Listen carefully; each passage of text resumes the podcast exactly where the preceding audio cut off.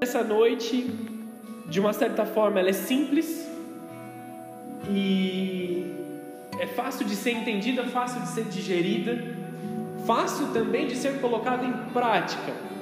Mas nós precisamos nos lembrar dela basicamente todos os dias. Amém? É, eu já usei esse tema dessa mensagem e eu quero usar só o tema novamente, não a mensagem em si e eu quero que você olhe para a pessoa que está mais próximo de você aí, a pessoa do seu lado, e você pergunte para ela o que está na sua mochila. Pergunta aí para a pessoa que está do seu lado o que está na sua mochila. Aí ninguém trouxe mochila, né? Porque você veio para o culto, né? No máximo uma carteira, né? Só eles ali que trouxeram a mochila cheia de fralda que eu entendo bem isso aí. Não é uma referência bíblica a questão da mochila, mas eu quero que vocês se imaginem carregando uma mochila agora, como se você estivesse indo trabalhar, como se você estivesse indo para a escola ou você estivesse indo viajar. Então você tem a sua mochila nas suas costas. O cristianismo, de fato, ele é uma caminhada constante. Ele é uma caminhada ininterrupta. Não diria nenhuma corrida de 100 metros rasos, porque uma corrida de 100 metros rasos é rápida. A ideia é que o corredor ele corra muito rápido, ganhe dos outros e acabe a corrida muito rápido. Curta e um esforço único. O atleta ele dá todo o esforço dele em alguns, em alguns poucos momentos e acabou a corrida. Mas o cristianismo ele é mais parecido com uma jornada por diversos tipos e terrenos. Uma mistura entre trilhas e maratonas. O evangelho ele é vivido ao longo de toda a nossa vida, desde o momento que nós conhecemos a Jesus e até o momento que nós morreremos ou que Jesus voltará para nos buscar caso nós estejamos aqui para o arrebatamento, que eu creio que nós viveremos. É um esforço contínuo ininterrupto. Amém? E em todo tempo carregando uma mochila, carregando uma bagagem. Para que a gente entre aqui na, na palavra de Deus, que eu vou ler o texto de Romanos 5, no versículo 1, eu quero orar. Então vou pedir para que vocês fechem os olhos mais uma vez, abaixem a sua cabeça nós vamos orar.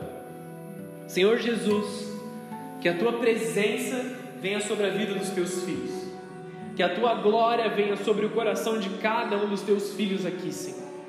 Que nós possamos entender a mensagem dessa noite e nos apressar em colocar ela em prática, e nos apressar em fazer a tua vontade do jeito que o Senhor espera de nós. Que nós possamos absorver o teu evangelho e transferir a tua glória por onde quer que estejamos. Em nome de Jesus. Amém. Amém. Então vamos lá. Abra sua Bíblia no livro de Romanos, na carta de Paulo aos Romanos, capítulo 5, no versículo 1. Nós vamos ler do 1 ao 5.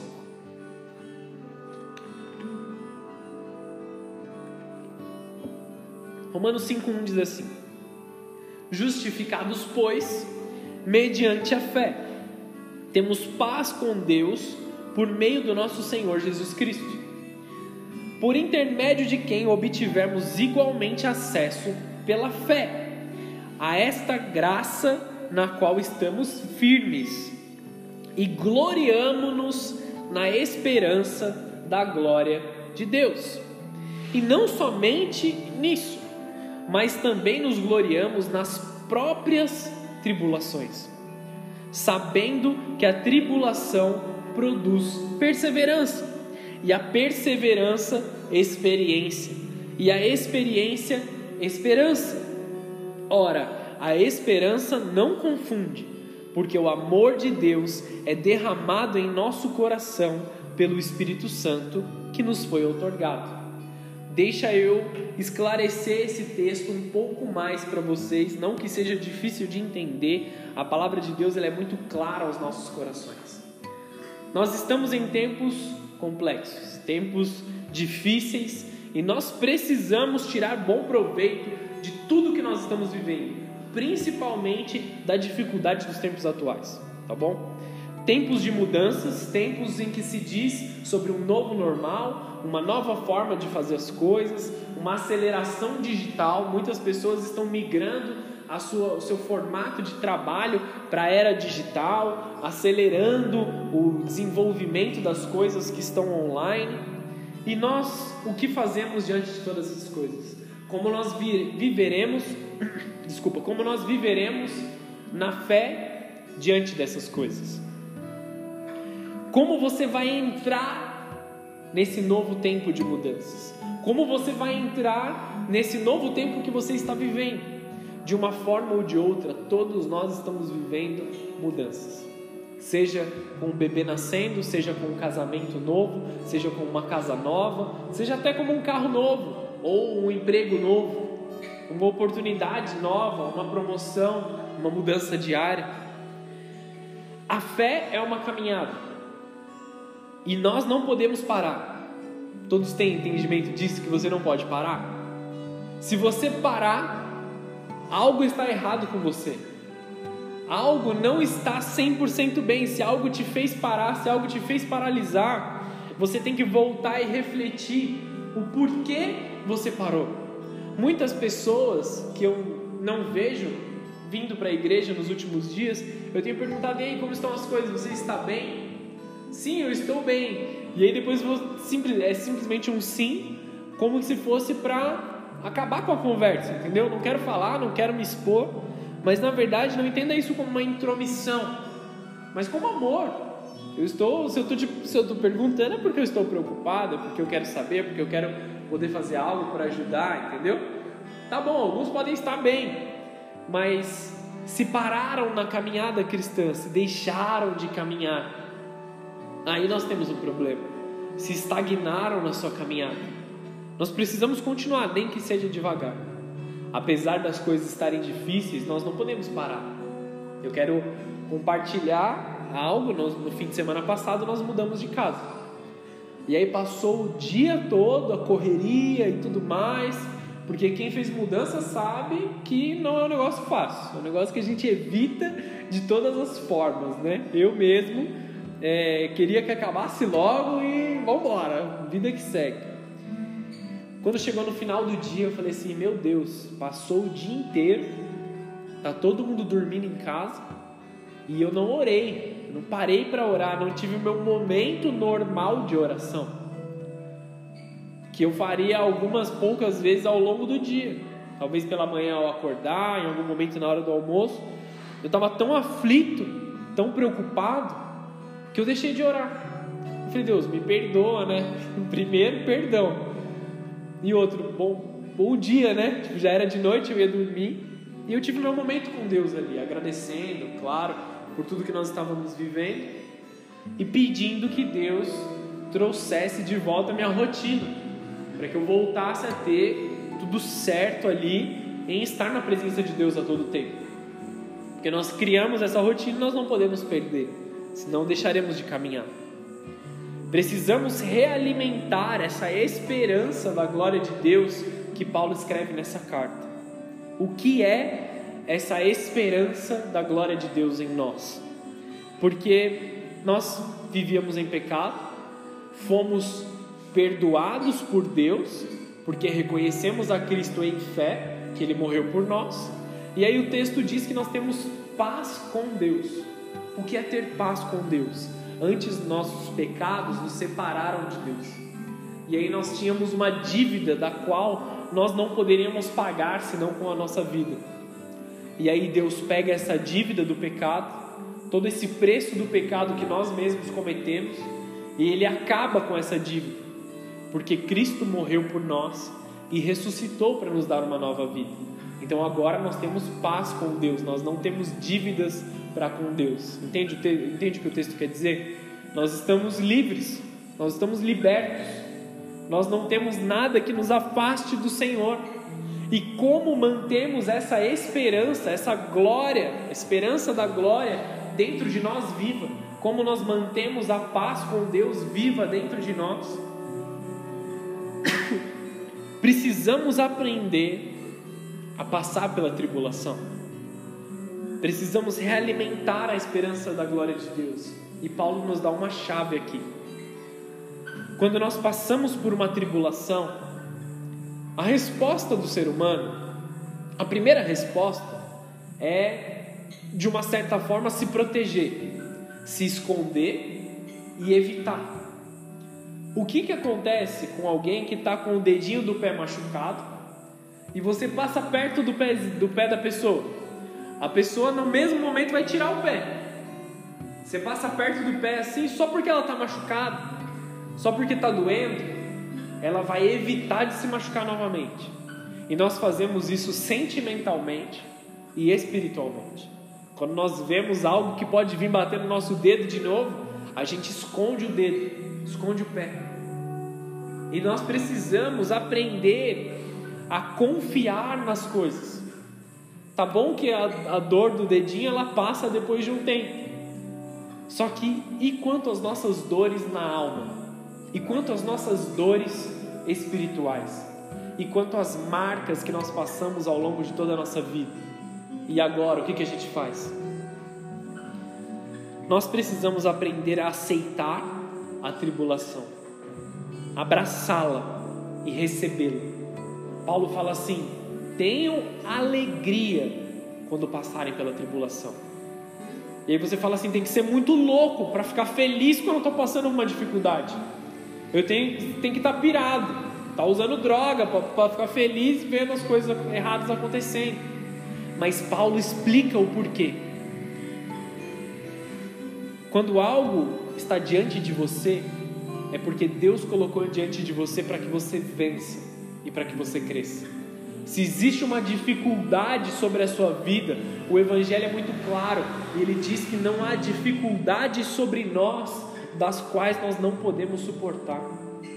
Se Deus nos permitiu viver aquela situação, Ele tem um propósito, Ele tem um sonho, Ele tem algo para fazer através de nós. Muitas das pessoas que sofreram em algumas áreas das suas vidas, hoje usam o seu motivo de sofrimento no passado para trazer cura para as outras vidas. Então aprenda a receber as tribulações que vêm diante de você, principalmente nesse tempo difícil. Aprenda a receber essas coisas que vêm contra a sua vida e como você vai tratar essas coisas. Como você vai responder às tribulações. Como você vai responder às situações que estão diante de você. E aí ele fala aqui como que uma receita de bolo. A tribulação produz em nós perseverança. A perseverança produz experiência. A experiência produz esperança. Nós só teremos experiência se nós nos deixarmos passar pelas dificuldades.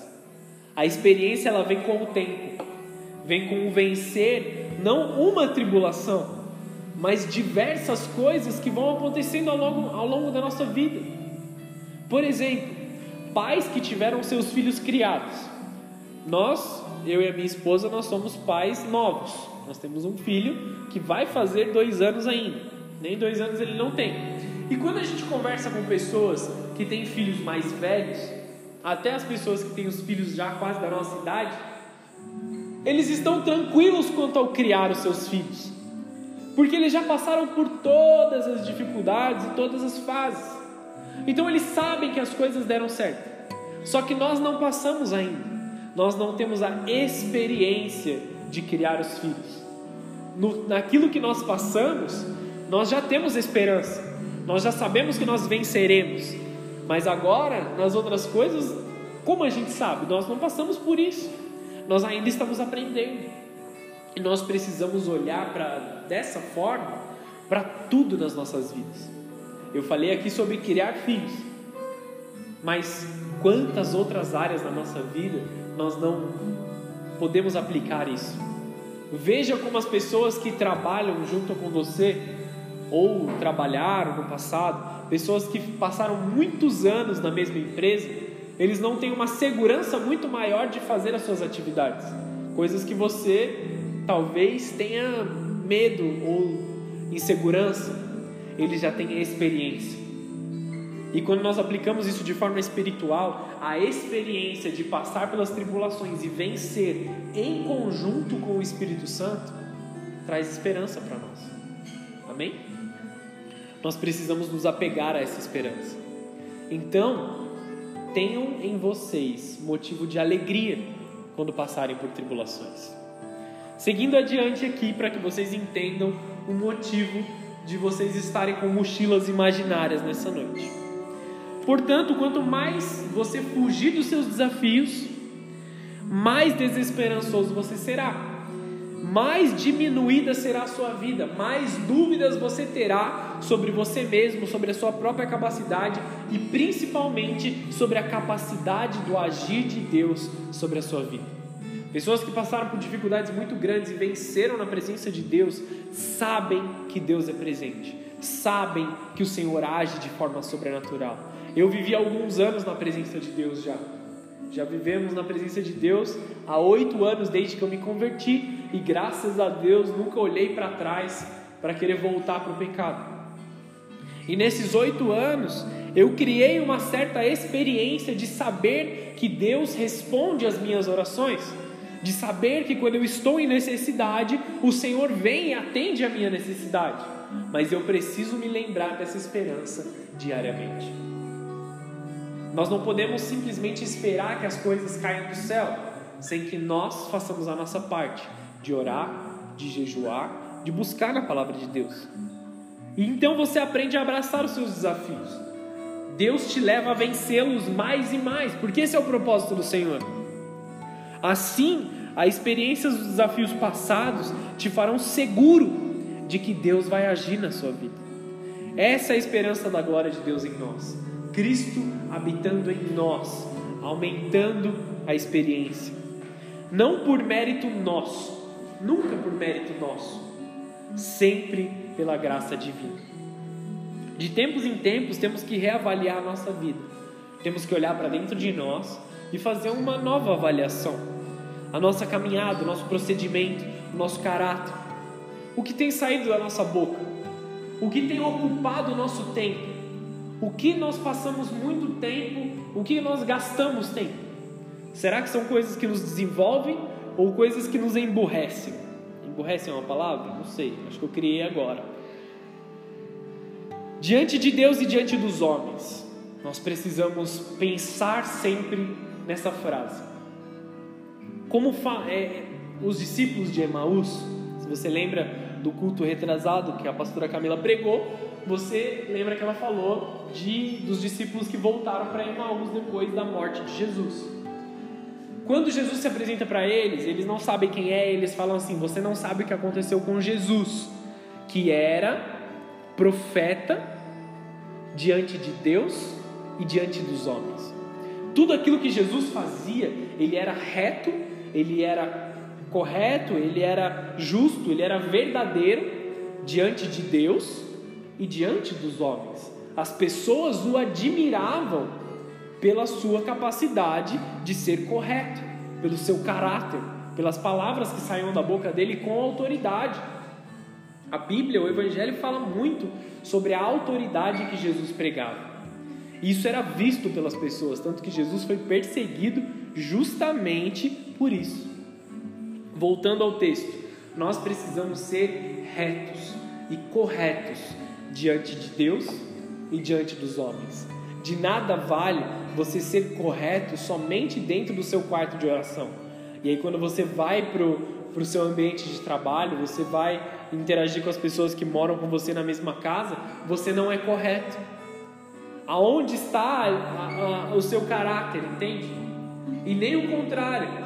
Você não pode ter um bom caráter diante das pessoas, mas quando você acha que você está sozinho, você faz tudo, todo tipo de coisas erradas. Para nos auxiliar nessa jornada, nós usamos coisas. E nós contamos com pessoas, com parceiros, com a nossa família. Mas será que realmente tudo o que nós levamos conosco e nos apegamos com todas as nossas forças, nós realmente precisamos? E agora nós voltamos para analisar aquilo que está dentro da nossa mochila. Quem é que gosta de viajar? Vamos tentar fazer um quiz antes aqui para eu não falar bobeira. Vamos dizer que viajar é muito bom. A grande maioria aqui gosta de viajar. Viajar é bom. Nós saímos da nossa rotina, nós conhecemos lugares novos. Quem aqui já fez viagens longas e ficou vários dias fora da sua casa, vivendo apenas com aquilo que estava na sua mala? Levanta sua mão aí. Vivemos alguns dias aí, pelo menos uma semaninha, só com aquilo que colocou na mala. Indo um pouco mais além. Quem aqui já foi acampar, já foi pro meio do mato e ficou no meio do mato só o que estava na mochilinha, entendeu? Tem algumas pessoas aí que são mais aventureiras. É legal, não é legal? Eu gosto, eu acho gostoso. Viajar é muito bom e eu gosto muito de viajar. Mas sabe o que é ruim demais em viajar? quando você passa dias fora de casa, uma mochila pesada, e aí você volta para casa, desfaz a sua mochila e você vê algo dentro da mochila extremamente pesado que você não usou nem um dia. Isso é péssimo, cara. Você percebe que você gastou seu esforço, que você podia estar descansando, que você podia estar fazendo milhares de outras coisas com algo que você não usou. É péssimo a gente ter algo conosco e carregar de um lado para o outro, para cima e para baixo, que nós nunca vamos usar. Que aí é um empecilho, não está nos ajudando, porque a gente coloca na nossa mochila o que a gente vai usar, o que a gente precisa, o que vai nos auxiliar a fazer um bom trabalho. Se você faz uma mochila para ir trabalhar, você coloca as coisas que você vai usar para o seu trabalho, que vão fazer do seu trabalho mais fácil. Se você vai estudar, vai para a faculdade, vai para a escola, você coloca os livros que você precisa para estudar. Então você carrega com propósito. E quantas coisas que você carrega sem propósito? Enquanto aquelas coisas que você carrega por muitos dias, mas acaba não usando. Aí é ruim demais. Vou contar um negócio que aconteceu comigo que eu já fui curado, porque eu já liberei perdão. Senão eu não ia falar. Na época da faculdade, Camila tá rindo porque ela sabe o que aconteceu. Na época da faculdade, eu morava com dois amigos lá em São Paulo. Nós somos amigos até hoje. Não graças a isso. e a gente tinha o hábito de sacanear um ao outro. Adolescente, né? Época de faculdade, a gente sacaneava mesmo. E teve um dia, eu saía cedo, eu saía às sete horas da manhã para ir trabalhar Passava o dia inteiro trabalhando, chegava de noite, ia para a faculdade, voltava às 11 horas. Todo mundo fazia isso. A gente basicamente só dormia no apartamento. E aí um dia pela manhã, antes de eu sair, ou enquanto eu estava dormindo, eu não sei, colocaram uma frigideira dentro da minha mochila. Eu cheguei no trabalho para trabalhar de manhã, tirei meu computador e tinha uma frigideira. Na hora eu liguei para os dois. Falei, o que, que é isso aqui que você está fazendo uma frigideira na minha mochila aqui? eles riram e desligaram. Eu sabia que ele estava na casa ainda, riram e desligaram. Eu falei, caramba, vou ficar carregando esse negócio o dia inteiro. E fiquei, aí virou piada, né? Eu mostrei para as pessoas que trabalhavam comigo, falei, ó, oh, que sacanagem, vai ter volta, entendeu? Postei na internet também, uma, uma leve ameaça, falando que ia ter volta. Não lembro se eu, se eu realmente fiz lá. Mas já liberei perdão, entendeu? Foi um dia que me zoaram o dia inteiro, mas tudo bem, passou. E aí voltamos a ficar com raiva, porque você passa o dia inteiro carregando uma mochila pesada para algo que você não vai usar. Que utilidade tinha aquela frigideira no meu trabalho? Eu não sou cozinheiro. E nem na faculdade, porque eu também não estudei culinária. E aí você olha para dentro de você agora, para dentro do seu coração, que é a sua própria mochila. Você já conseguiu identificar alguma coisa que você está carregando para cima e para baixo, que você não precisava, seja porque você pôs na sua mochila, ou seja porque alguém quis te sacanear e colocou alguma coisa lá dentro. Você já conseguiu identificar alguma coisa que você está gastando esforço, gastando seu tempo mais do que você deveria? Vamos comigo para Filipenses 3, no versículo 1 mesmo.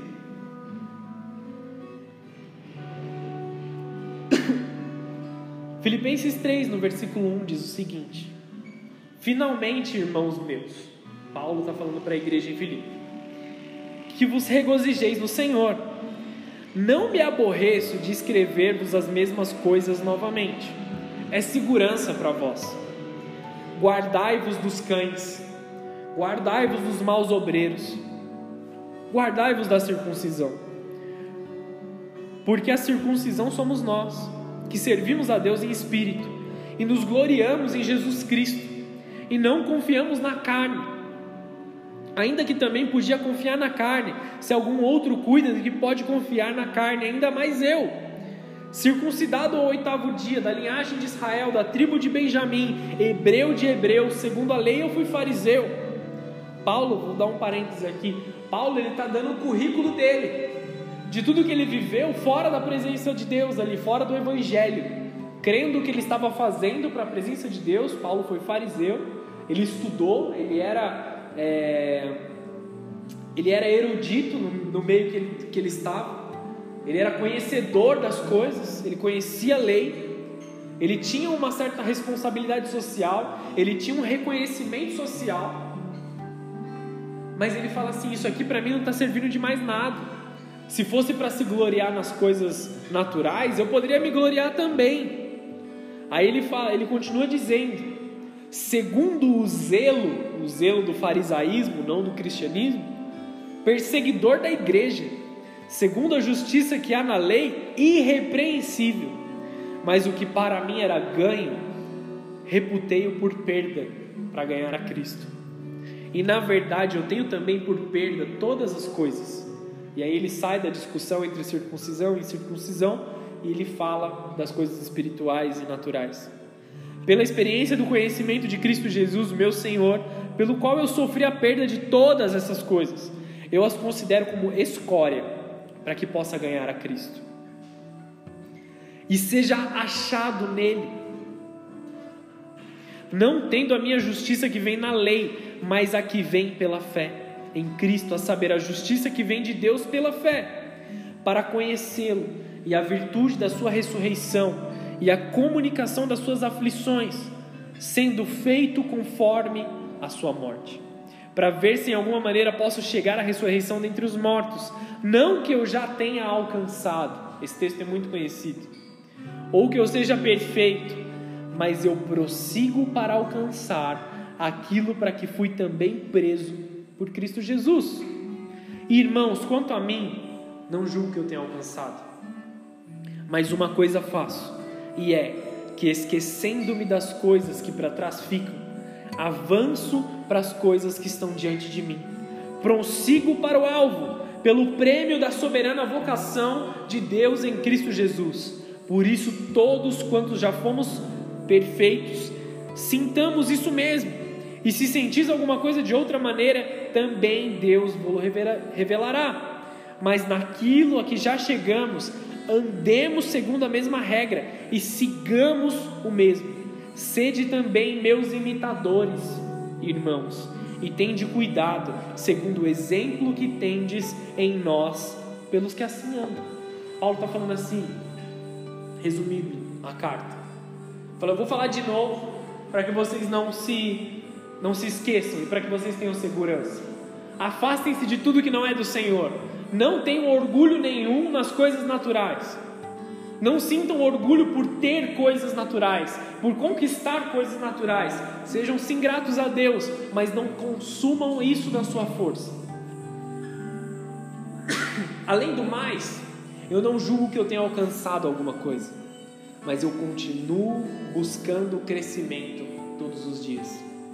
E aí ele aconselha a igreja: me imitem naquilo que eu imito a Cristo. Então, o que eu posso dizer para vocês nessa noite, me imitem no que eu imito a Cristo, assim como Paulo dizia. Cresçam para o alvo. Não julgo que vocês tenham chegado em um ambiente espiritual em que você é extremamente, é, praticamente um querubim da guarda ungido. Mas você pode crescer mais ainda. Todos nós podemos crescer muito ainda na fé, independente de quanto tempo nós caminhamos com o Senhor que nós possamos usar todo aquele conhecimento que nós temos para ensinar uns aos outros. E aqueles que são novos na caminhada do Senhor, que se esforcem em crescer, que se esforcem em alcançar Maturidade não é só tempo, não é só idade. Maturidade é vivência, é experiência, é profundidade. E aí, de novo, eu te pergunto: o que você tem carregado com você? Como disse, a coisa mais chata é viajar com uma mochila pesada, com algo que a gente nunca vai usar. Ao longo da nossa vida, nós acumulamos diversas coisas nas nossas mochilas. Coisas boas, coisas que são úteis, coisas que nós vamos usar no nosso dia a dia. Nós colocamos dentro das nossas mochilas os nossos amigos, a nossa família, os nossos títulos, nossos estudos, as coisas pessoais coisas que nós vamos usar, pessoas em quem nós podemos contar, a família que nos dá força, a família que nos coloca para cima, a família que nos ajuda a seguir em frente nos dias maus. Isso sim nós devemos deixar dentro da nossa mochila. E aí entenda a mochila como seu coração. Mas também, ao longo do tempo, nós, precis... nós acabamos colocando dentro da mochila coisas ruins. Nós colocamos pessoas que nós chamamos de inimigos. Mesmo a palavra de Deus tendo nos dito e nos instruído que nós não devemos ter inimigos. Nós colocamos dentro da nossa mochila acontecimentos ruins e nos apegamos a esses acontecimentos ruins. Nós colocamos dentro da nossa mochila decepções, tristezas, amarguras e o pior de tudo, levamos isso para cima e para baixo. Ao invés de nós termos deparado com aquilo, aconteceu e a gente abandona no passado. Mas não, a gente continua trazendo as, de, as decepções, as tristezas e as amarguras todos os dias da nossa vida.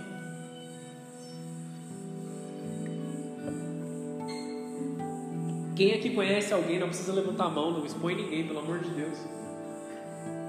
Quem aqui não conhece alguém que a todo tempo diz que não consegue por algo que aconteceu lá no passado?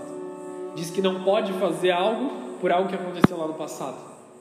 Ah, eu não posso porque isso, isso, isso. Ah, eu não posso porque meu pai era assim. Ah, eu não posso porque meus pais se separaram. Ah, eu sei que eu não consigo. E eu tenho uma dica, hein? Dica válida, de ouro. Se você não conhece ninguém, cuidado, porque você pode ser essa pessoa. Cuidado. Quantas coisas ruins nós não colocamos na nossa mochila e levamos para cima e para baixo? Coisas que nós nunca usaremos. Coisas que estão que foram feitas para permanecer no passado. Paulo diz assim, Paulo diz assim: nós vamos deixar as coisas no passado e seguir adiante e seguir conseguindo, seguir crescendo. Deixo as coisas para o passado e prossigo para o alvo. Isso tudo faz peso na nossa mochila. Tem coisas que nós não conseguimos alcançar somente por, pelo peso, somente por aquilo que está nos, nos tirando do eixo. Tem lugares que nós não conseguimos ir porque nós estamos carregando o passado, porque não conseguimos ir além em algumas áreas da nossa vida, porque o passado ainda está pesando. Porque deixamos o que aconteceu conosco no passado definir como será o nosso futuro. O seu passado, ele não define quem você é. Ele apenas mostra onde você está.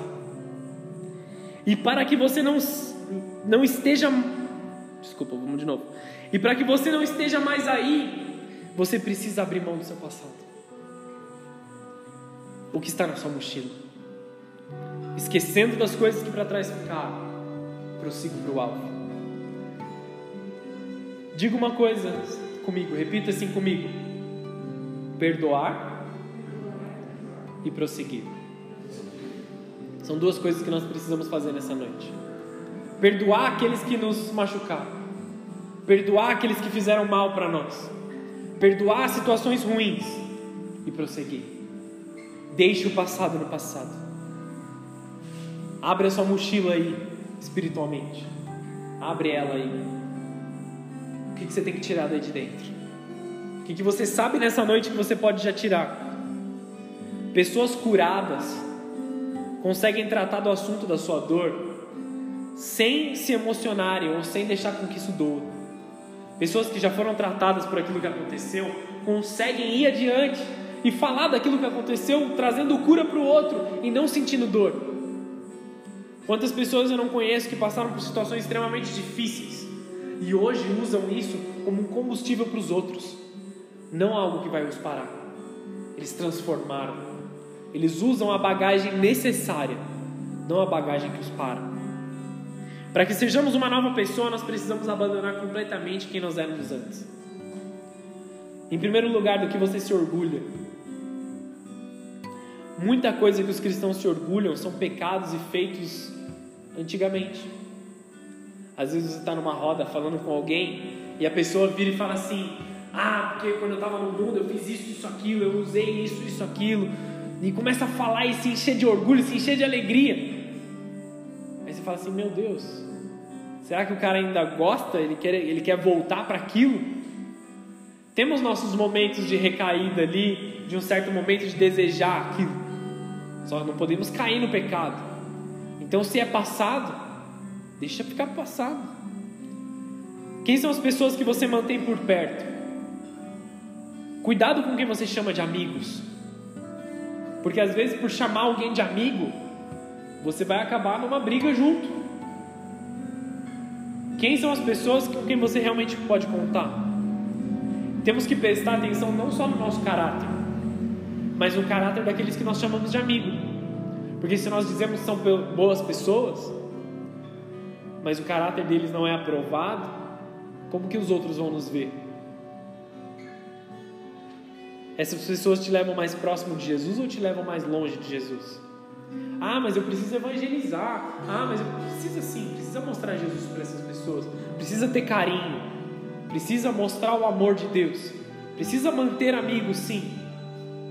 Mas qual tipo de acesso você permite dessas pessoas ao seu coração? Tem muitos amigos que eu tenho, que eu guardo muito carinho, que não estão na presença de Deus, mas as decisões que eles tomam não me afetam, não permito que elas me afetem.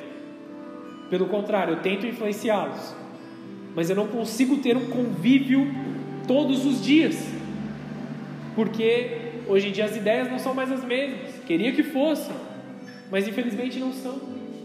Buscamos coisas diferentes e para crescer vamos ter que deixar algumas coisas para trás. E aí vem uma pergunta pesada: Você tem inimigos? Você guarda inimigos? Guardar rancor e amargura te leva à vingança e ao ódio. Efésios 4, 22 diz assim: Não deixe. Vou até ler o texto todo aqui. Efésios 4, 22.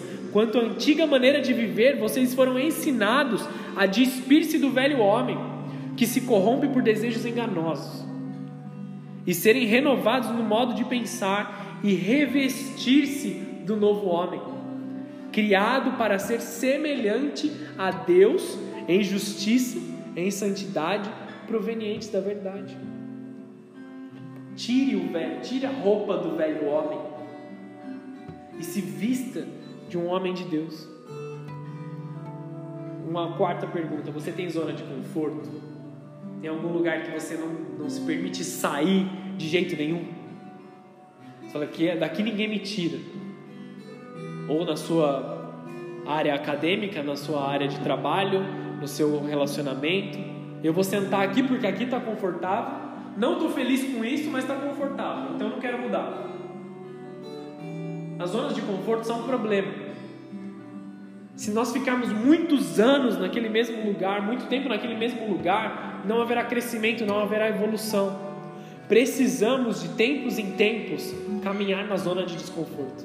Precisamos de tempos em tempos sair do conforto, viver um pouco no desconforto e mudar a situação ao nosso redor.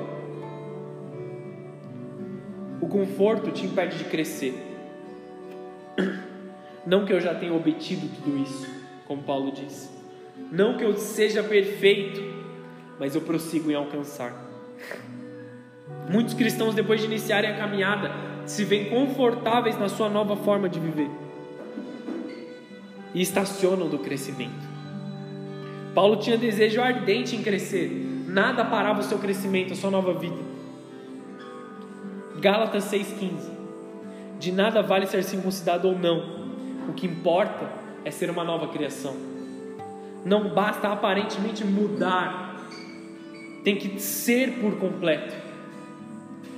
Faça revisões diárias e semanais do que está na sua bolsa, do que está na sua mochila.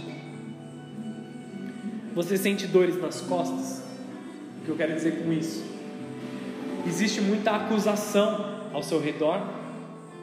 Existem coisas que estão te parando. Os pecados de anteriormente estão te parando.